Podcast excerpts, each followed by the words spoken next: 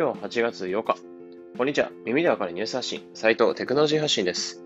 このチャンネルでは楽に高カロリーなテクノロジーニュースをコンセプトにニュース、えー、ニュースをお届けしています。え本日は今週個人的に気になったニュースっていうのを5つピックアップしてお伝えします。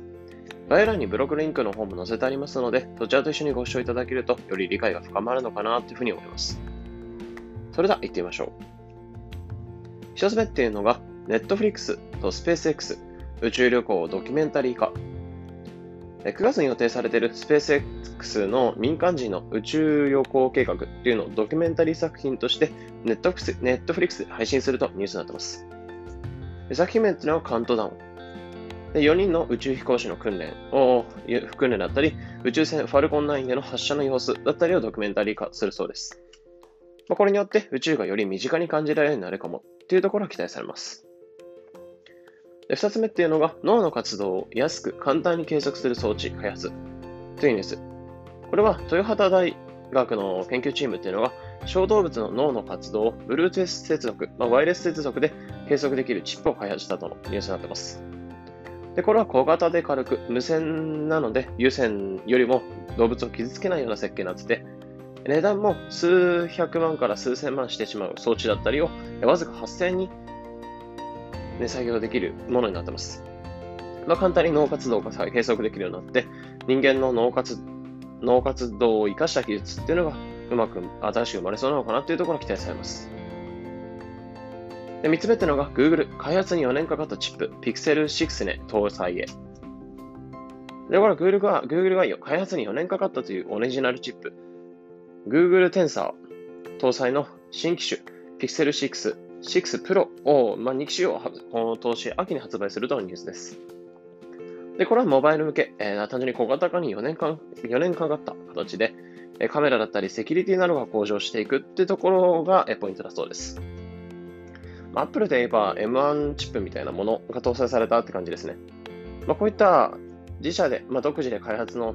ま、チップを開発していくトレンドっていうのは今後もありそうなのかなってところがあります。4つ目っていうのが OPPO、AI や新素材を使った新充電技術開発へ。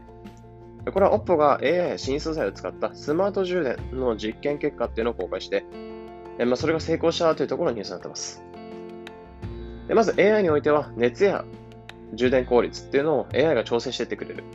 で新素材に関しては窒素カリウムなどを使って、まあ、効率のいい素材っていうのを使っているそうです。でこれは充電が1500回1500回しても、容量が80%まで残ってる。まあ、20%の消耗までで済むそうです。で、5つ目っていうのが、ルイ・ヴィトン、ゲームアプリ公開へ。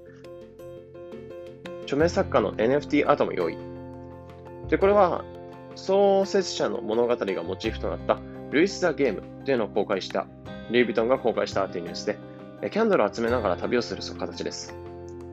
でその中にも NFT アーティストの作品を含む30作品の NFT アートを用意しているそうです。以上、今週のニュース5選でした。